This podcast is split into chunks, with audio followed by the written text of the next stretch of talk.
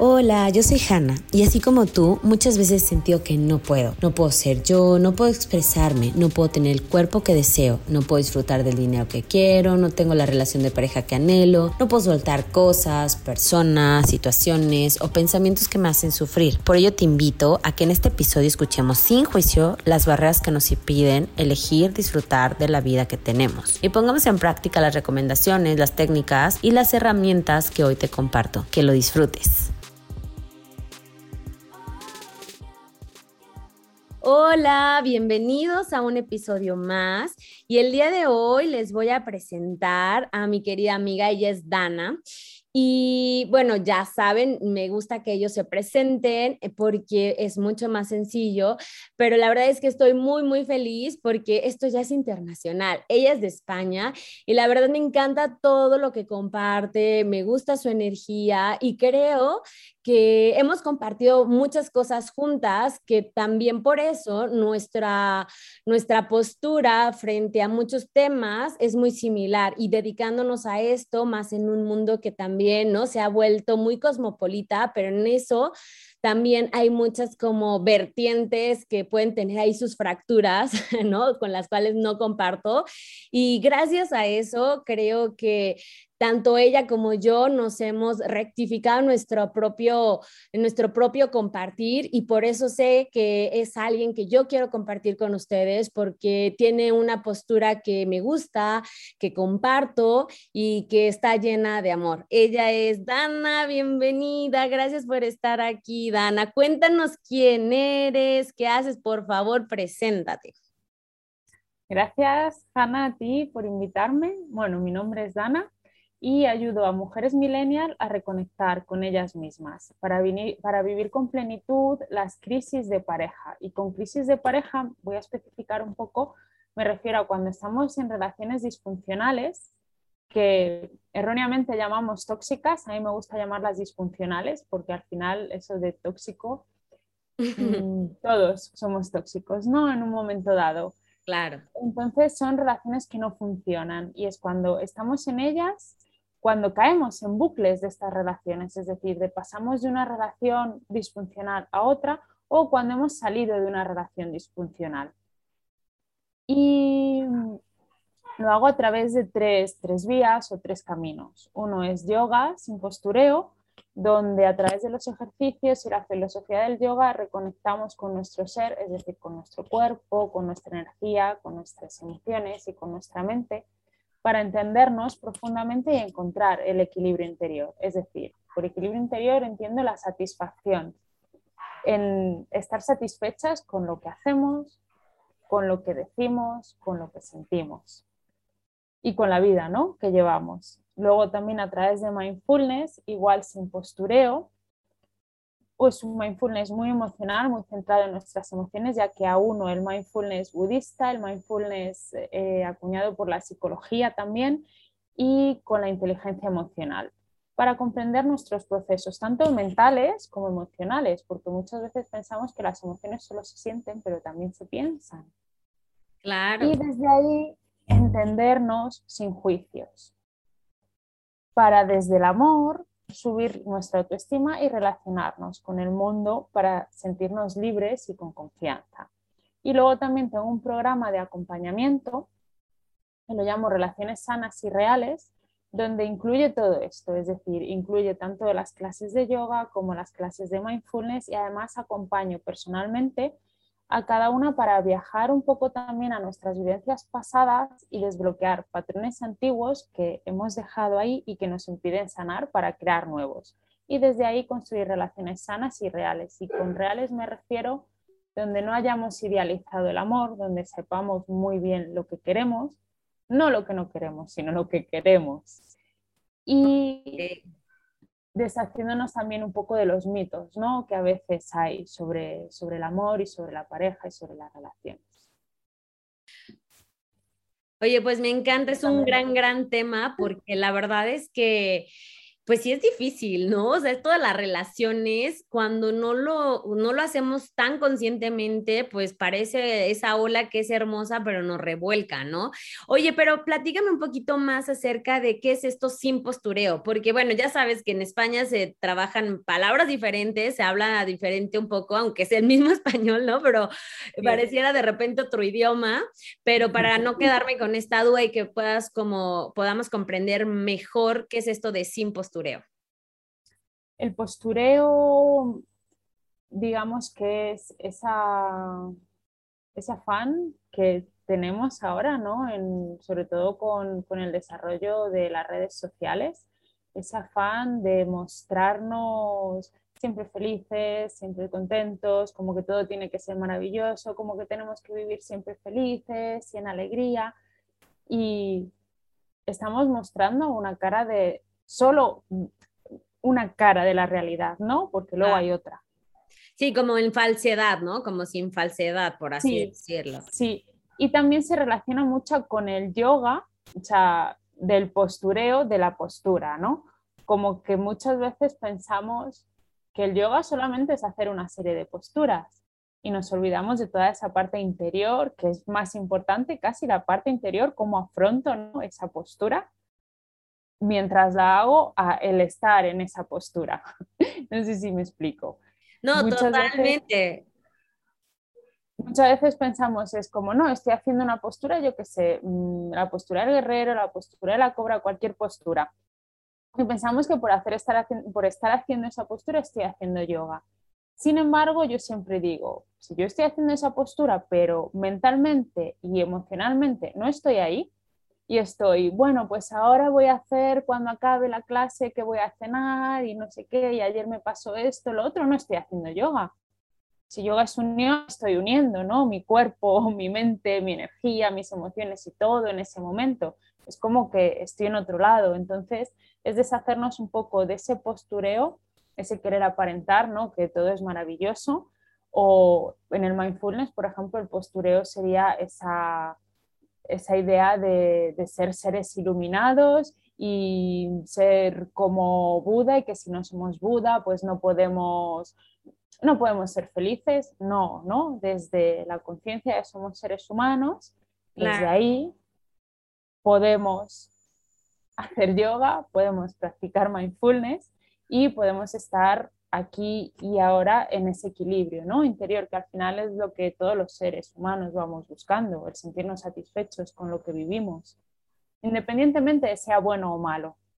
Sí, sí, ya, ya te entiendo. O sea, es como esta parte también, tanto como dices, yoga, mindfulness, ¿no? La vida. Siempre tenemos como esta sensación de que hubiera un lugar o un estado mejor en el cual llegar que, que el propio, ¿no? Y creo que mucho de mindfulness también es como momento presente aquí y ahora, ¿no? Y bueno, justo hablando, ya que mencionaste Buda, todas estas filosofías, es como, pues si no hay pasado, no hay futuro, ¿no? O sea, está solo como esa presencia, esa totalidad temporal Claro, no la experimentamos aquí tanto y también está bien, ¿no? Pero es como llevarnos la esencia de eso, ¿no? Como este momento presente, como quitar la ilusión también de cuando me salga la postura, ¿no? hablando de yoga, cuando ya pueda levantar el pie a tocarme la cabeza y no necesariamente los beneficios, incluso físicos, mentales, emocionales, surgen desde el momento que entras verdaderamente en la postura, ¿no? Entonces, porque creo que ahorita también dijiste un tema que, que me encanta, o sea, ¿por qué la ilusión de tener que llegar tanto en yoga a una postura final, digo, está bien porque te inspira y a lo mejor hace que la practiques diario y que tengas la ilusión de llegar, pero no con esa necesidad de que si no llego a eso todavía no soy bueno o no soy excelente o tengo un nivel bajo, ¿no? De, en práctica de yoga o en la vida. Sí, muchas veces, de hecho, pensamos que somos más avanzados en yoga porque hacemos una postura más elaborada o más, o más intensa o, más complicada. Y a lo mejor es todo lo contrario, ¿no? Yo físicamente tengo mucha capacidad física y hago una postura muy complicada, pero no estoy profundizando tanto, con lo cual el yoga no es más avanzado. Como que yo creo que en la sociedad eh, occidental hemos... Mm, hemos cogido ¿no? esta filosofía del yoga y hemos dicho niveles, mm, pero basándonos solo en lo físico. Es decir, no, no nos basamos ni en toda esa parte mental, en toda esa parte filosófica y es como eh, niveles bajo, intermedio y avanzado. Avanzado porque soy contorsionista. Claro. Mm, eh, nivel bajo porque pues hago muy pocas posturas, pero es que muchas veces mm, hay un amigo mío que me dice, es que no hay posturas avanzadas ni posturas de iniciación. Todas las posturas son buenas para practicar esa parte de interiorización. Claro. Entonces, es como experiencias fáciles y difíciles de la vida, pues es que todo depende. O sea, ¿no? O sea, una cortadita de hoja de verdad a mí no me deja de sorprender cómo me puede dar tanta lata, ¿no? Y a lo mejor de repente un evento más catastrófico, o sea, yo estar en una paz, ¿no? Entonces, creo que está como, pues sí, ¿no? Como desvalorizado algunas cosas o también sobrevalorado en algunos aspectos también, ¿no? Exacto. Los jerarquías. Y bueno, pues esto siempre lo hemos visto, ¿no? De por vida. Sí, sí, sí. Así es. Oye, pues me encanta esta parte de la yoga porque yo también la comparto y por ejemplo, justo yo empecé dando yoga muy intenso porque también, ¿no? Tengo mucha energía, ¿no? Este, esta parte física también creo que es una cualidad de, de, esta fuerza, etcétera. Y yo daba unas clases muy intensas y fíjate que conforme ha pasado, el, ahora sí que los años, mi yoga cada vez es como mucho más consciente, hasta pareciera como, no, ya estás haciendo yin yoga o qué, ¿no? Pero, y de hecho sí, por ejemplo, cuando tomé la última certificación de yin yoga, que, bueno, de yoga que fue yin, sí fue como, wow, ¿qué es esto? Y justamente lo que, me, lo que aprendí era, aquí puedes incluso llegar hasta las articulaciones, al ligamento, ¿no? Porque precisamente estás más, más, más, más presente, más consciente.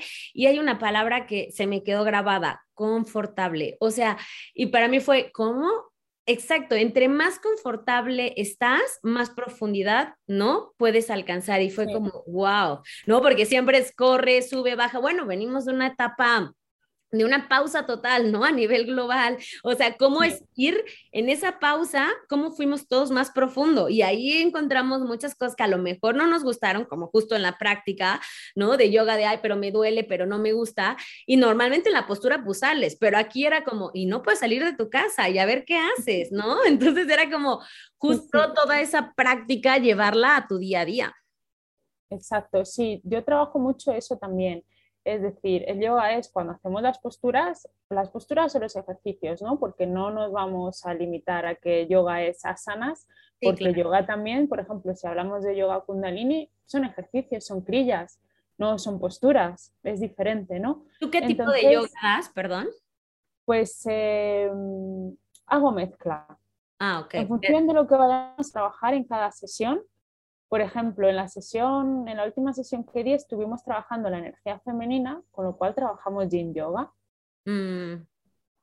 En la próxima clase vamos a trabajar la energía masculina y con la energía masculina todavía no sé exactamente qué, qué, práctica voy a hacer, pero a lo mejor hago una mezcla entre kundalini y astanga.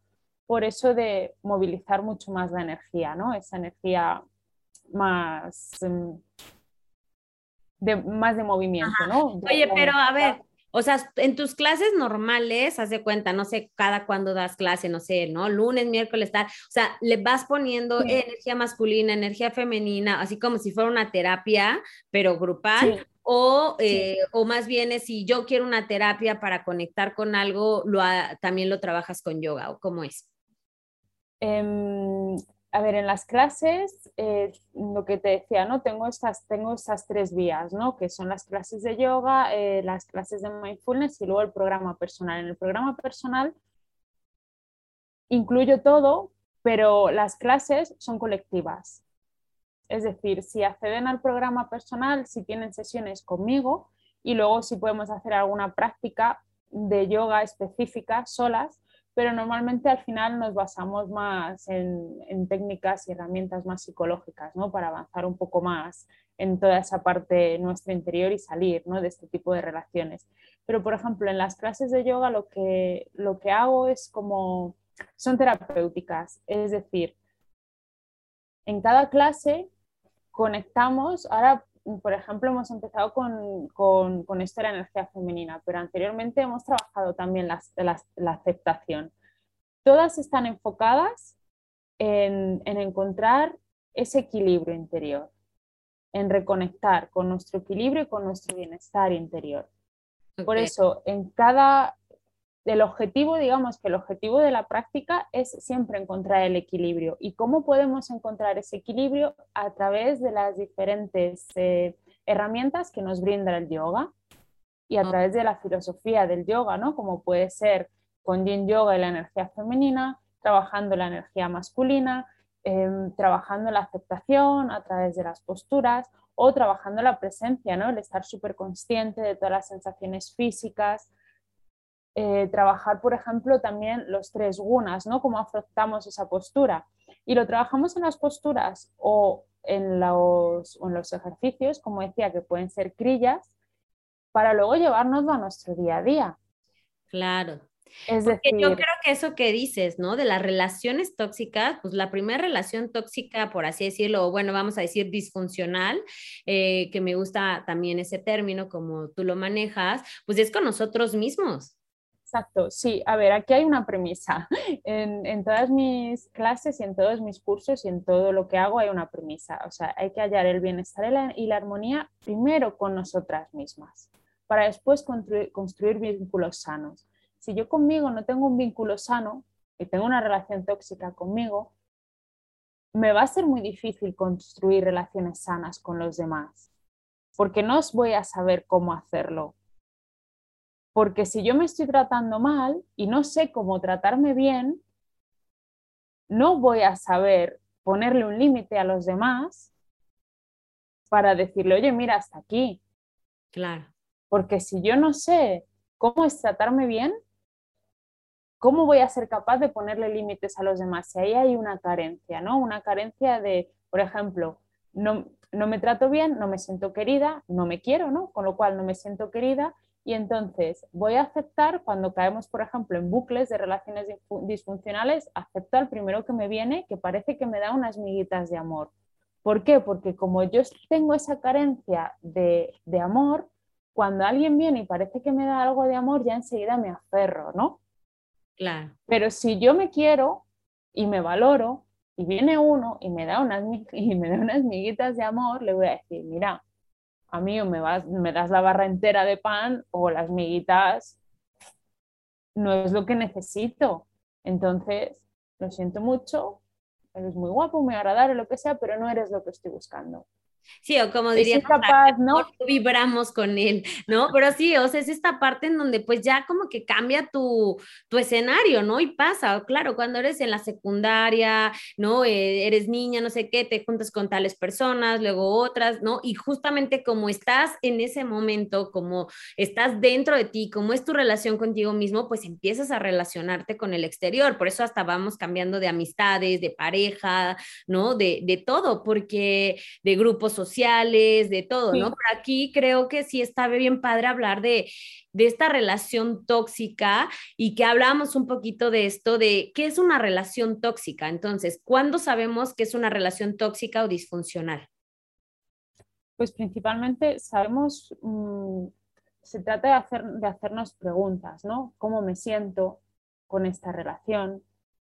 Eh, siento que me está aportando esta relación lo que yo necesito. Es decir, es hacer mucha introspección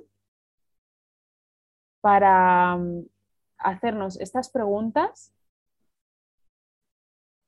y darnos cuenta objetivamente de cómo va la, de cómo va la relación. No sé si me estoy explicando. Sí, sí, totalmente. O sea, hacerte preguntas, cuestionarte, literal conectar contigo, ir hacia adentro. Pero aquí siento que a veces como que es lo único que conocemos, ¿no? Hablando, por ejemplo, de una relación disfuncional, incluso desde casa, ¿no? Incluso hasta donde ya también lo hablaremos a lo mejor, violencia pues nunca se justifica y demás, y eso es otro tema, ya no, ya no es tóxico. no, cuando hay, cuando hay, a ver, sigue siendo tóxica, ¿no? Pero yo, por ejemplo, ahí no trabajo. Con esas relaciones no trabajo porque necesitan otro tipo de acompañamiento. Más que nada porque ahí hay un delito O sea, aquí cuando, cuando yo estoy en una relación disfuncional, yo soy cómplice, ¿no? De cómo me están tratando. Pero cuando yo doy con una relación de maltrato y empieza a haber violencia, violencia, violencia machista, violencia de género, ahí hay un delito. Ahí, hay, ahí es diferente. ¿Pero te refieres solo a física o también a mental? Eh, a ver, física y mental, es, es decir, mm, cuando ya empieza a haber física, eso ya directamente, es verdad que la mental también es un delito. no, no, Debería de estar tipificada, pero claro, llegamos a también, Es, también es un delito. Es verdad que luego, por ejemplo, a nivel, a nivel legal es muchísimo más difícil de, de, de, comprobar, de, sí, claro. Pero ahí no es que la responsabilidad sea de los dos, es que ahí hay una persona que está cometiendo un delito. Claro. Entonces ahí no hay posibilidad de arreglar esa relación. Es decir, ya hay un delito y ya lleva, por eso digo, yo en ese tipo de relaciones no me meto, me meto más cuando el problema es nuestro, de nuestra autoestima y de, de cómo gestionamos nosotras nuestras emociones. Y ahí sí que podemos hacer. Entonces, por eso decía, lo principal es preguntarme cómo me siento yo en esta relación. Que aunque haya violencia, también nos podemos plantear estas preguntas. Es decir, es una relación en la que sentimos que, que la otra persona me está aportando o me está mermando. O me siento bien conmigo misma en esta relación. Tengo, siento que tengo miedo a ser yo cuando estoy en la relación siento ansiedad en la relación, me siento triste, me siento estancada, me siento enfadada. En estas relaciones normalmente lo que aparece es eh, como una cierta desconfianza, tenemos la sensación de estar volviéndonos locas. Y son relaciones en las que realmente no nos estamos sintiendo amadas y sentimos que damos más de lo que recibimos. El famoso gaslighting, ¿no? También. Con, con, estas, con estas claves y con estas preguntas es fácil decir, vale, pues sí, estoy en una relación disfuncional.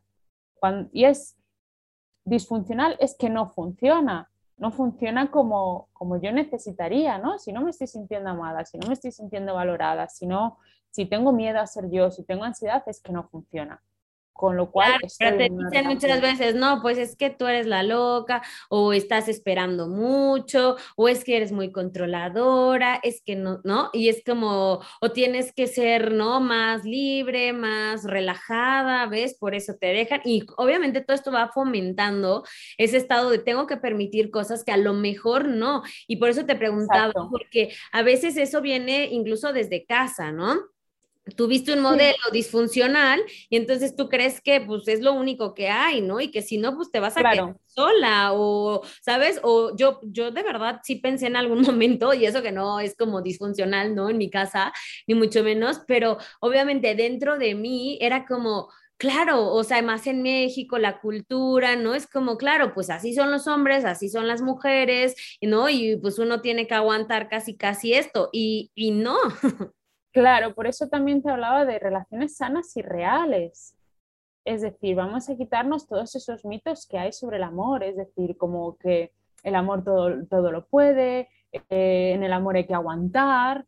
No, perdona, no tengo que aguantar. Muchas veces pensamos que en el amor hay que aguantar y fíjate, cuando llegamos a ese caso extremo ya de la violencia, es que estoy aguantando incluso que haya violencia contra mí, porque es que no, el amor todo lo puede y hay que aguantar. No, como si hubiera justamente algo que demostrar, algo que comprobar. Mira, entre la que más aguanta es la que es la mejor pareja. No, no, pues no, por supuesto que no. no. Oye, y en esto de las relaciones, ¿no? Eh, me gusta también la idea de que cuando no está y ya es un delito, pues lo canalices y no te hagas la que, no, yo puedo con esto, porque pues la verdad es que no, ahí sí ya es un trabajo que se tiene que hacer mucho más profundo, no nada más con la buena intención de, ay, ya, hoy voy a cambiar, si yo me lo merezco, no, porque tenemos que hacer todo un proceso y creo que ahí es algo lindo que tú haces, que es un acompañamiento.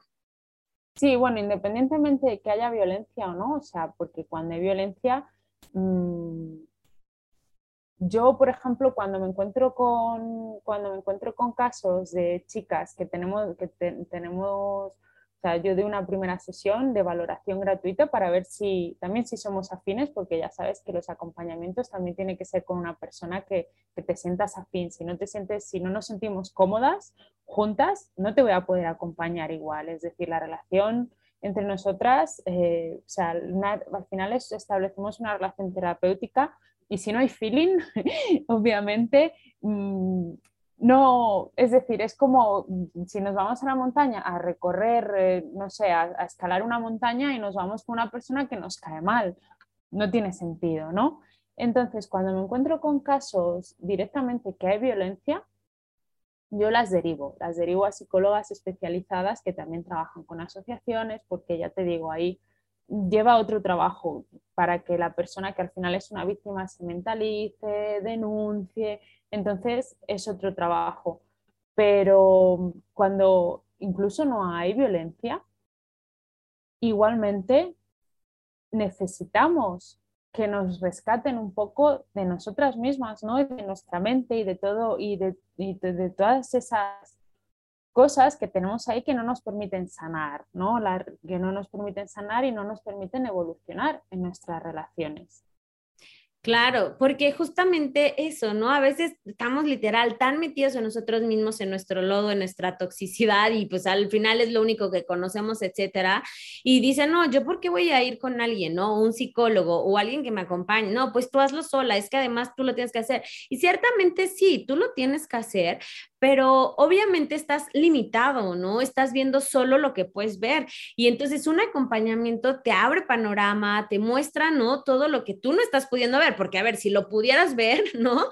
o, incluso a veces pudiendo verlo, elegimos no verlo. Fíjate, últimamente me ha pasado que, que veo como de verdad es tan doloroso o tenemos también tanto, pues tanta tanta estructura, tanta defensa, porque obviamente nos han lastimado, porque obviamente hemos sufrido, porque no se siente bien. Entonces ponemos como estas capas y estas barreras y luego ya nuestro mecanismo natural de defensa es no lo quiero ver y hacemos todo por no verlo. Entonces cuando en un momento de luz, ¿no? Llega ese rayito y dices, órale, sí lo quiero ver, ¿no? Pues dices, no, ¿qué es esto? O sea, hay mucho por hacer, entonces mejor no, lo vuelvo a cerrar, ¿no? Y, creo que un acompañamiento justo, amoroso, comprensivo, que, ¿no? No que te digan, ay, es que ves porque estás mal, es que claro, es que tú, es que no sé qué, no, porque obviamente eso no te va a ayudar a seguir abriéndote. Sí, es un poco también la diferencia, de, porque muchas veces es lo que dices tú, que decimos,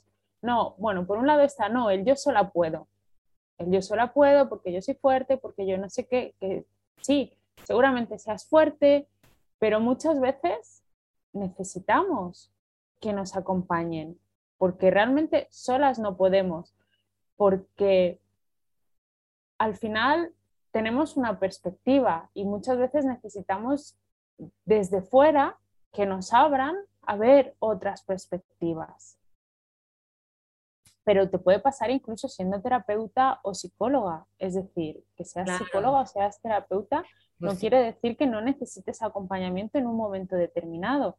¿Por qué? Porque, porque también el camino se hace más fácil. Es decir, una sola, al final, es como si te vas a recorrer el camino de Santiago aquí en España, no sé si has oído hablar del camino de Santiago, claro, claro. es muy conocido, te vas a recorrer el camino de Santiago y la gente se junta y lo recorre juntos. Aunque una persona, porque yo conozco gente que se ha ido sola a recorrerlo, pero luego tú no te haces toda la etapa sola, sin nadie. Tú imagínate cómo podría ser sola, sin nadie, el, caminar y el recorrerte y el cansancio, a ir acompañada con otro grupo de personas o con amigos, o sea, les conozcas o no, no. ¿Cuántos días se hace o cómo es? El camino de Santiago depende, depende de la etapa, depende desde dónde, desde dónde lo empieces.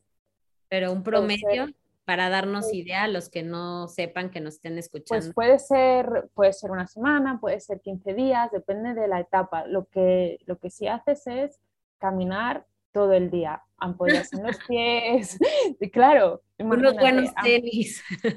Ampollas, sí, pero aunque, aunque tengas un buen calzado, nosotros no estamos acostumbrados a estar caminando todo el día. Oye, vas acampando, ¿no? vas acampando. Puedes, eh, luego también depende, ¿no? Hay gente que lo hace llevando su tienda de campaña, hay, hay, otra, hay albergues donde, donde, vas pasando, donde vas pasando la noche. Pero claro, al final, imagínate que te quieres, te pretendes hacerte el camino de Santiago tú sola, sola, es decir, vas caminando sola, en el albergue estás sola y estás todo el rato sola. Al tercer día o al segundo día, depende un poco ¿no? de, cada uno, cuando ya tengas ampollas en los pies, ya andes coja y vayas tú sola, vas a decir, no, o sea, no quiero. Sin embargo, si vas hay compañía, vas hablando, se hace más ameno. Sí, pero fíjate que yo sí conozco, bueno, no sé tú, pero yo sí conozco muchas personas también llegan con una cosa que, que, es como, no, yo puedo y por el mismo de yo puedo y mira cómo te lo voy a demostrar, claro que llegan con todo y ampollas y, y, de verdad siguen caminando y no duermen y tú dices, órale, va, ¿no? Pero yo lo que digo es, ¿qué necesidad?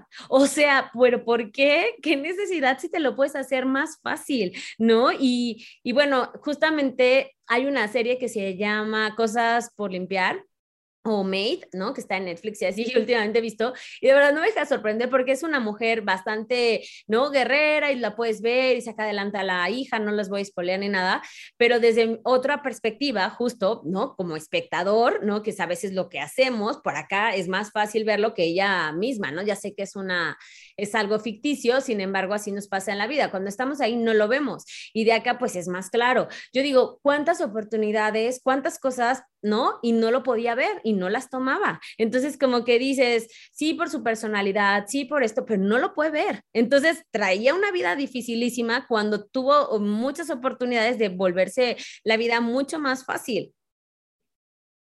Sí, sí, exactamente. Es un poco lo que decíamos antes de que al final estamos metidas en nuestra perspectiva y si tenemos un acompañamiento con otras personas, podemos ver otras perspectivas. Luego también muchas veces em, hay que ver qué, tipo de acompañamiento, ¿no? O sea, porque muchas veces decimos, no, pero si yo tengo amigos ya, pero es que muchas veces los amigos no nos dan los mejores consejos, porque nos los dan desde su perspectiva. Entonces, tú imagínate, por ejemplo, con el tema de cuando caemos en bucles, te voy a, voy a, poner un ejemplo para que se vea más claro, cuando caemos en bucles de relaciones disfuncionales. Entonces, las típicas ahora que se llevan mucho las SAP, estas de citas, ¿no? Entonces, yo conozco a un chico, parece que va súper bien, quedamos tal, y de repente el chico, cuando quedo con él, va eh, o sea, es todo estupendo, ¿no? Las citas son maravillosas, pero entre cita y cita el chico apenas te contesta, te escribe con, monosílabos y tú lo empiezas a pasar mal, ¿no? Y entonces lo hablas con una amiga y dices, mira, me pasa esto, y es que cuando quedamos es estupendo, pero luego como que parece que no hay una comunicación hasta que él quiere volver a quedar, cuando él quiere volver a quedar. Y, dice, y te dice, bueno, pero lo importante es que estéis bien, ¿no? Cuando, vosotras, cuando vosotros estáis juntos, estáis bien, ¿no? Eso es lo importante. No, es súper frustrante. Entre, la relación no es solo cuando yo quedo, la relación también es cuando no estoy. Entonces es súper frustrante el vivir en no sé si me va a contestar, mm, si le pasa algo. Entonces ahí hay amigos que te lo hacen con su buena intención, pero no te están dando el mejor consejo, porque al final es su perspectiva, ¿no? Claro. Al final, cuando te acompaña alguien mm, especializado en el tema, no, tampoco te va a dar consejos, te va a ayudar para que veas, ¿no? ¿Qué está sucediendo ahí? Es que acabas de decir un touché cañón. O sea, creo que es la diferencia entre que te digo, porque muchas veces me dicen, ay, pero ¿cuál es la diferencia? A ver, yo no voy a ir a pagar para que me escuche, no sé qué, ta, ta. Mira, si el terapeuta, un buen terapeuta, no te va a dar el consejo, entonces ¿a qué voy? ¿No? Si yo lo que quiero es una respuesta, ¿no? Y pues a pagar, pues mejor le platico a mi amiga. Pero justamente te digo, ese es el touché, porque lo que buscamos es que nos digan que para que nosotros, pues así nos sintamos más cómodos pero la validación, o sea, necesitamos que el otro nos diga qué sí está bien, ¿no? Y qué es lo que está bien para ella, porque ella es una representación, bueno, en este caso una amiga o quien sea, de la sociedad, ¿no? Y de este constructo de condicionamiento que tenemos social. Entonces, si ellos me dicen que está bien, yo digo, ah, pues sí está bien. Si ellos me dicen que está mal, yo digo que está mal. Pero entonces, ¿para mí qué es? Y obviamente aquí Perdón que te haya interrumpido, pero es que justamente a mí me pasa eso de España México. O sea, yo iba a España y decía, wow, los españoles, me encanta el acento, lo amo, ta, pero tienen otra ideología, ¿no? Y entonces, claro, para mí, mexicana, que hablo mucho, o sea, es como que frialdad. No digo que todos, obviamente, pero justamente no es un constructo social que si los españoles, no sé qué, seguramente hay gente muy linda, ¿no? Hombres ahí españoles que podría ser una relación diferente. Sin embargo, yo decía, es que, a ver, esto de que, no, pues cada quien su espacio y cada quien paga quien no sé qué. O sea, digo, no está bien, no está mal, solo es diferente. Y yo me escucho y me respeto, ¿sabes? Pero no por hacerme la cool, por querer andar con un español, voy a aguantar cosas que no me gustan, ¿sabes? Que no me siento cómodas y que yo digo, no es que yo esté mejor o peor que, que no, porque también como mexicanos a veces idealizamos Europa, ay, es que son primer mundo. No, ok, sí, yo no quito que sean primer mundo, pero yo qué relación elijo y qué me gusta, ¿no? Y incluso en este momento A lo mejor después cambio, pero en este momento yo qué es lo que quiero. ¿Por qué necesitar todo el tiempo la validación de una persona que al final a lo mejor la representación de, pues, del condicionamiento social? Exacto. Bueno, al final mm, la sociedad como que nos condiciona un poco, ¿no? Para que necesitemos la aprobación de los demás. Pero esta aprobación también está muy ligada al tema de la autoestima, que es un tema que yo trabajo mucho. Mm, muchas veces cuando necesitamos esa aprobación de los demás es un indicativo que tenemos una autoestima debilitada. Entonces estamos buscando, ¿no? Todo el rato. Y eso pasa, pues, con las relaciones igual, ¿no? Con los amigos. Es de, ay, ¿y qué, ¿y qué hago esto? Y le digo esto, y me ha dicho esto, y le contesto lo otro, como que necesitamos, ¿no? Que nos digan qué hacer. En vez de... todo. sí, y queremos estar empoderadas, pero no cogemos la rienda de decir, venga, voy a escribirle esto y a ver qué pasa. No, y le escribo y no le escribo y cómo lo hago por, por esa inseguridad, ¿no? Necesitamos como esa aprobación de los demás. Y eso es un trabajo muy importante también con el tema, para, con trabajando, me estoy trabando, trabajar nuestra autoestima, porque al final cuanto más nos autovalidemos a nosotras mismas, conozcamos lo que valemos, sepamos también las cosas en las que tenemos más dificultades, menos necesitaremos la aprobación de los demás. Y eso es lo que realmente nos da ese poder y ese empoderamiento del que tanto se habla ahora. Exacto, totalmente, ¿no? Volvemos, parece que al punto inicial de ir hacia adentro, pero es que es así. Y creo que también, ¿no? Y con lo que hablamos y que decías, bueno, como que yo sí decía, ay, pero queremos hablar de relaciones tóxicas, pero ¿qué tiene que ver la yoga? Pero a mí me encanta la yoga porque precisamente, ¿no?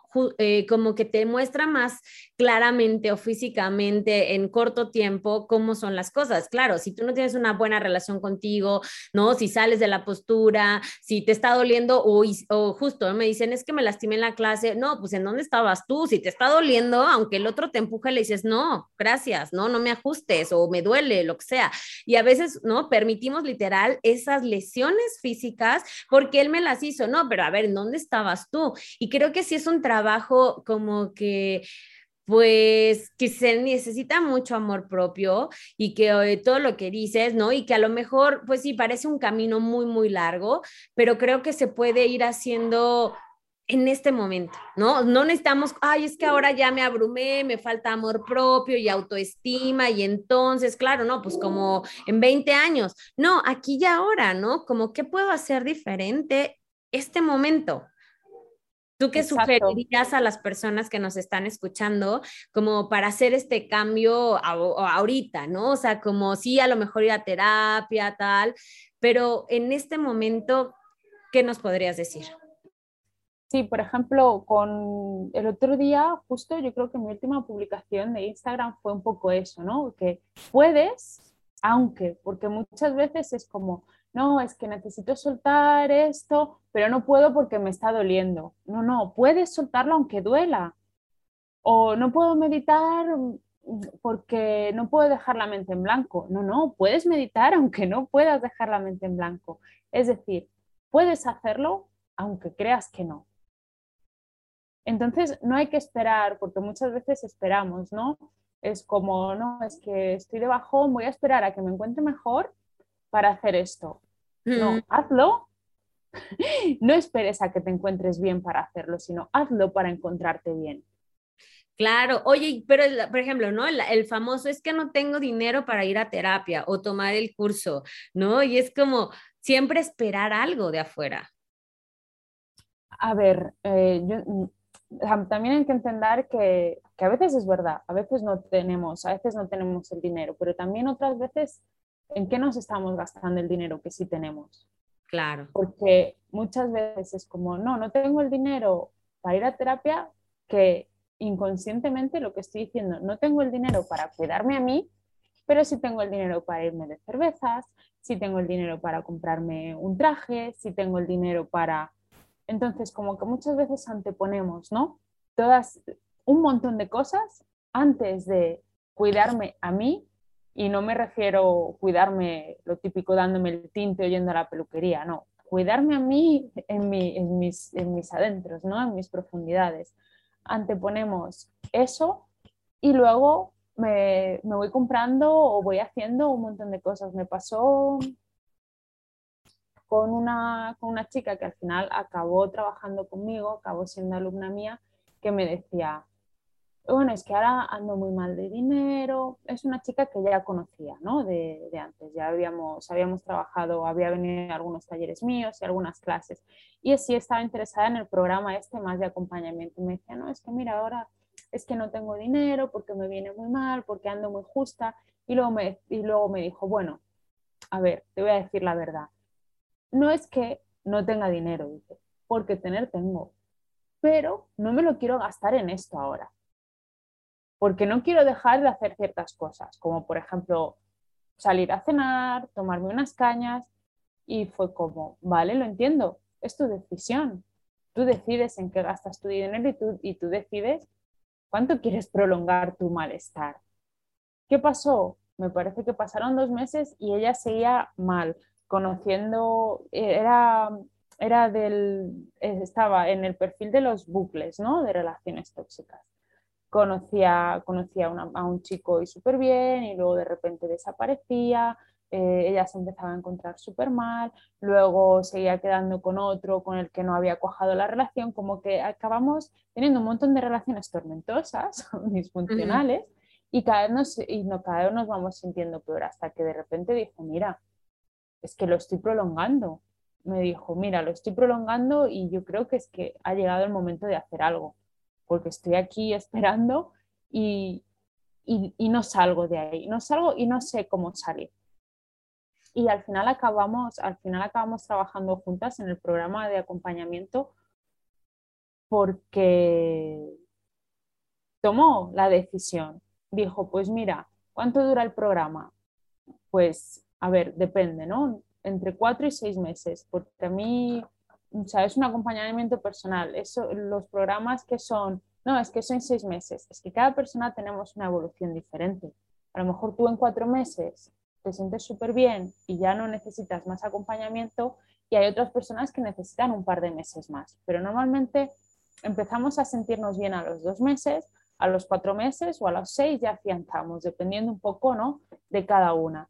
Entonces dijo, pues mira, si tengo que estar cuatro meses mmm, ajustándome un poco, no puedo, no puedo salir a tomar algo o, no voy a ir a cenar o me voy a tomar algo en un sitio más económico, pues son cuatro meses y es que al final no vamos a estar toda la vida, que muchas veces pensamos, wow, una terapia ya, wow, porque aquí hay como, hay como, hay tanto que voy a estar toda la vida.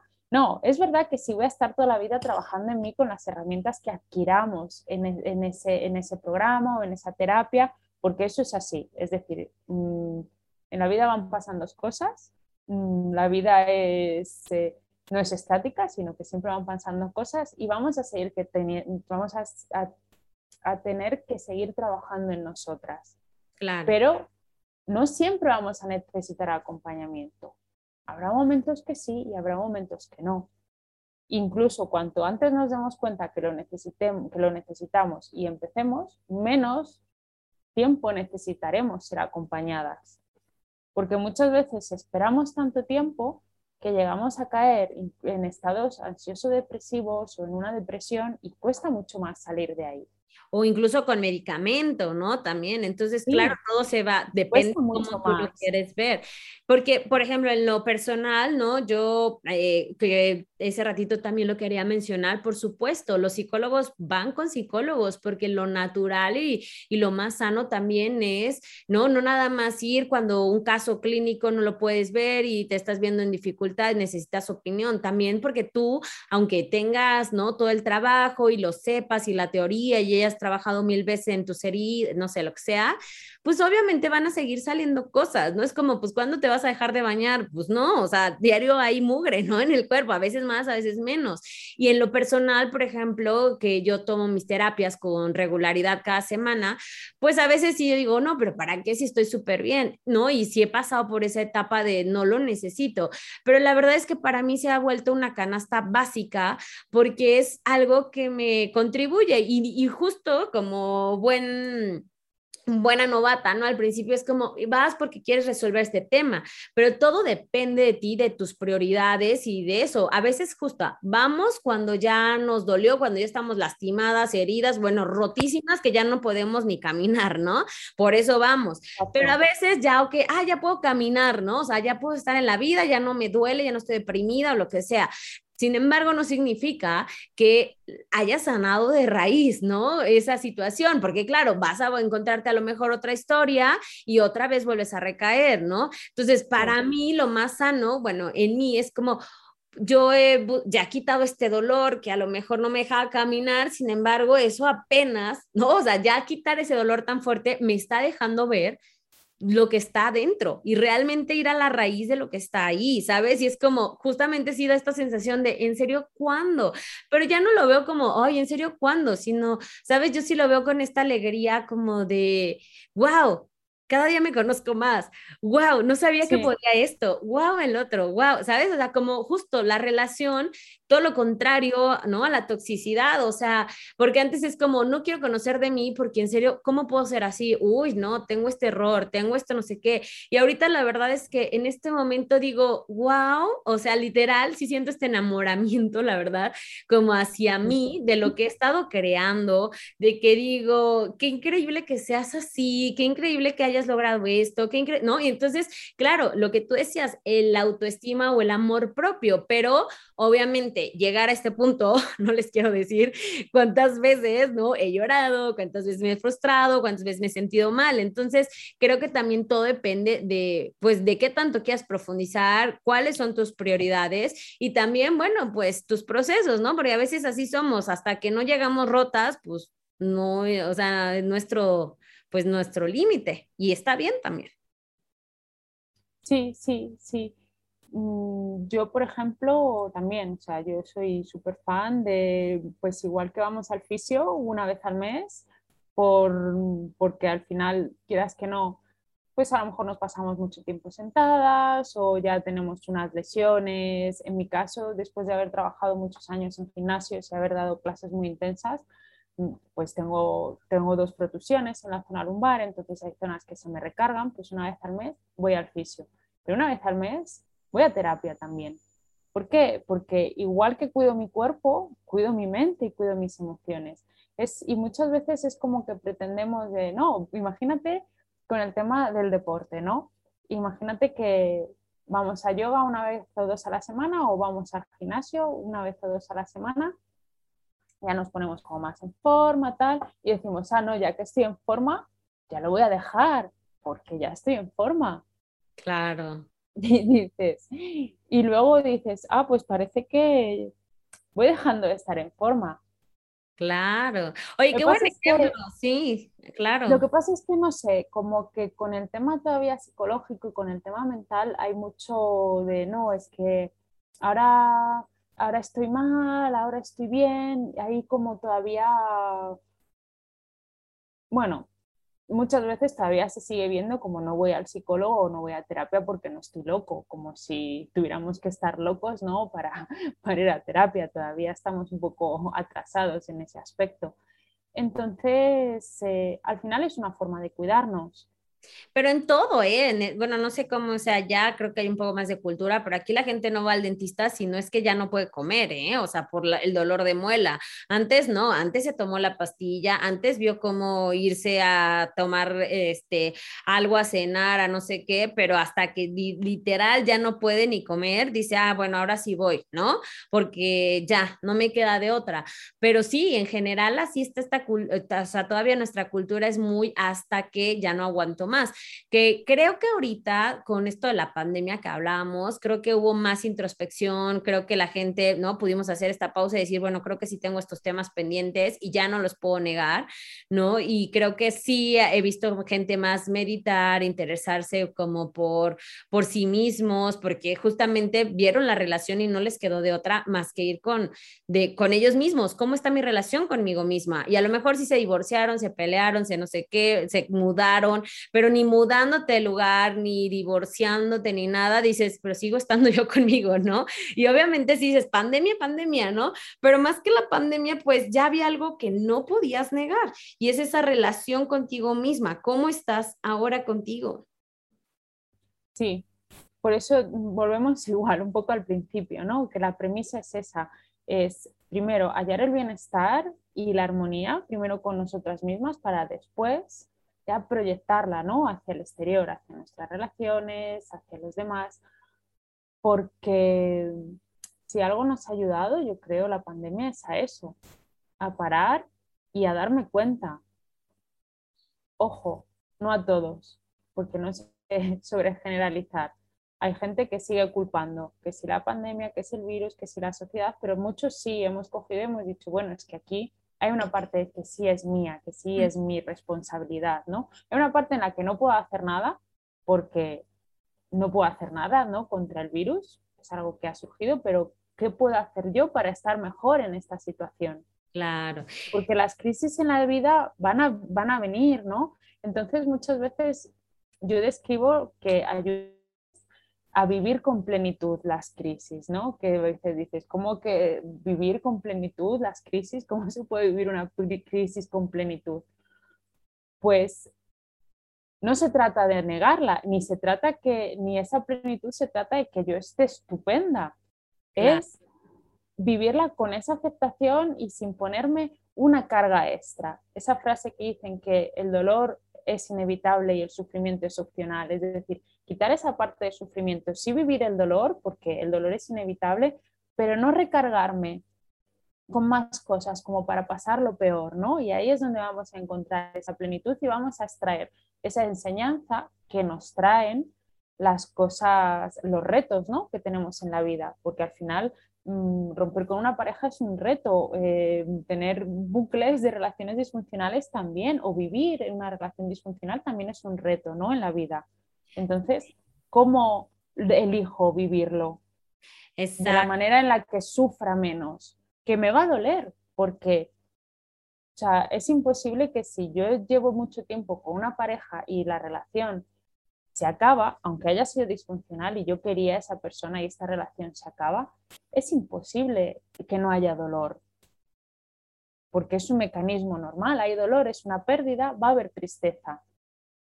Pero ¿cómo vivo esa tristeza y cómo la gestiono para dejar que esa tristeza fluya como si fuera un río y llegue al mar y se transforme en otra cosa y no se quede ahí contenida, ¿no? Como un dique y me dure esa tristeza más de lo que mm, realmente tendría que durar, porque eso muchas veces también pasa. Y yo creo que más en esto, fíjate, las relaciones tóxicas, eh, me pasa también mucho que veo que dices, ¿no? Eh, justo hasta en esta serie que comentaba, pasa que recae, ¿no? Y tú dices, bueno, pero ¿cómo? Incluso había violencia, esto, el otro, ¿cómo vas a, e impulsó de hecho a la otra ya no regresar con el otro hombre, ¿no? Porque era un albergue, lo que sea, pero ella volvió a recaer y la que lideraba ahí decía es que es normal. Entonces, ¿qué tan importante incluso con acompañamiento a veces recaemos, porque pues es como cualquier otro vicio, ¿no? Imagínate sin acompañamiento, ¿no? Entonces creo que eh, eso, el acompañamiento y el, como dijiste, así de simple, pero así de complejo, ¿no? Darte cuenta. O sea, creo que yo resumiría todos tus servicios también con esta parte que es bien importante, ¿no? O sea, darnos cuenta de manera amorosa, ¿no? Y como, como en esto de las relaciones tóxicas, aquí en México se usa que yo creo que en, en, España no, pero es como un hashtag, haz de cuenta así de amiga, date cuenta, sí, no lo había oído, pero sí. Así cuando es obvio, es así como, ay amiga, date cuenta, ¿no? Entonces sí, sí y eso pues obviamente implica pues un acompañamiento. Oye, Dana, pues muchas gracias. Ahora sí que por acompañarnos, por estar aquí, por compartir. No sé si quisieras de, decirnos algo más, algo para cerrar, algo para que se nos quede en de este capítulo para mejorar nuestras relaciones, porque obviamente aquí hablamos de las barreras, ¿no? De, de todo lo que nos muestra, pero también que sí, ¿no? Hablamos de la autoestima y de muchas cosas, pero compártenos. Em, bueno, ha habido una cosa que se me ha quedado por ahí, que se me ha cruzado y luego no lo he dicho, y es em, que muchas veces con el tema que hablábamos de nosotras mismas, de lograrlo nosotras solas, eh, hay una cosa que es importante que no olvidemos, es que somos seres sociales y como seres sociales necesitamos de los demás.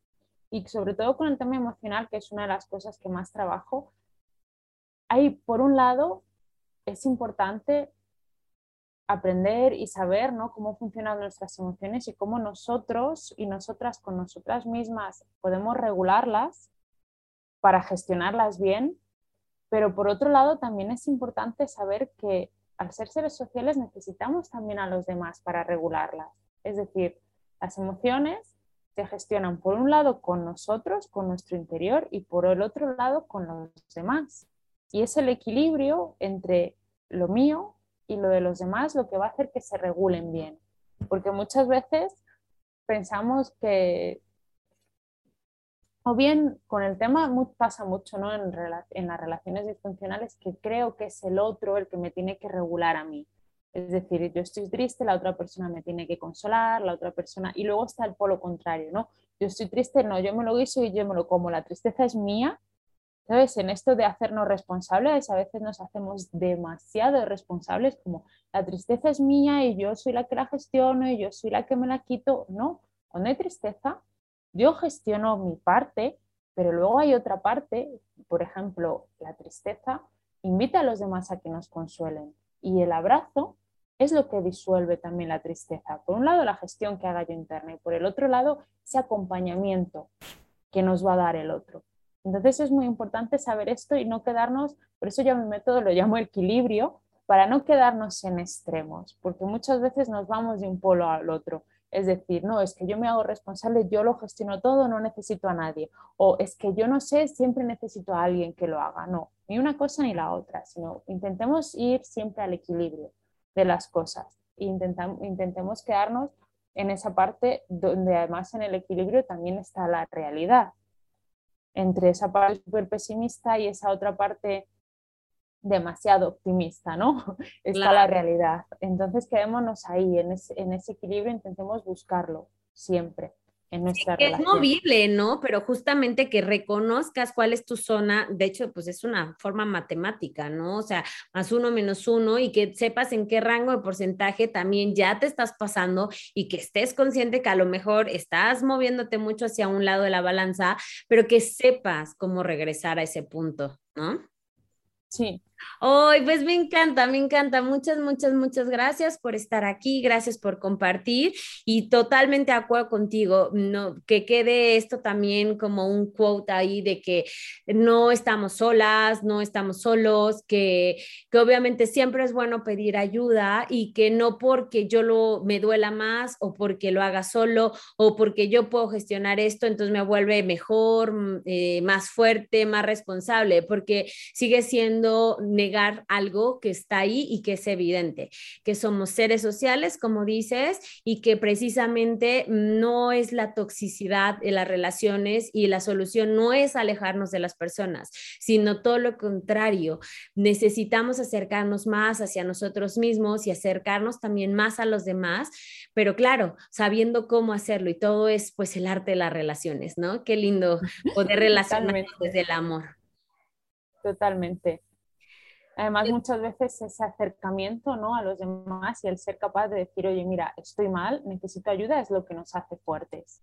No el yo, yo, yo lo consigo, yo es mi responsabilidad. No, me hace fuerte también el acercarme y el decir, oye, pues te necesito. Ay, sí, pues qué lindo. Y la verdad sí, porque justamente por eso estos podcasts también me gusta compartirlos. A mí me encanta hablar sola, este, me encanta y yo, yo diría muchos temas, pero justamente creo que este compartir, de interactuar, de que también a alguien le resuene, ¿no? Le, más tus palabras, desde tu tono de voz, ¿no? Tu energía, como dices, pues también eso está increíble, ¿no? Porque obviamente es una forma para mí de acercar, ¿no? A todas estas personas lindas que he estado invitando y que seguiré inventando, sí, también invitando, pues es eso, ¿no? Para, para que pues los que me están escuchando puedan tener un abanico de posibilidades y puedan ver con quién se relacionan y demás. Así que aquí dejaré tus datos y demás para quien quiera contactarte. Y mil gracias, Dana. Te mando un beso y un abrazo fuerte hasta Madrid y gracias, gracias. Gracias. Bye. Gracias por habernos acompañado hasta el final de un episodio más de Siento que no puedo. Por favor, comparte este podcast a quien creas que le pueda ayudar a eliminar esta barrera en su vida. Encuéntrame en redes como hana.mayumi y escríbeme qué te pareció este episodio. Nos vemos la siguiente semana para seguir disfrutando de más. Besos.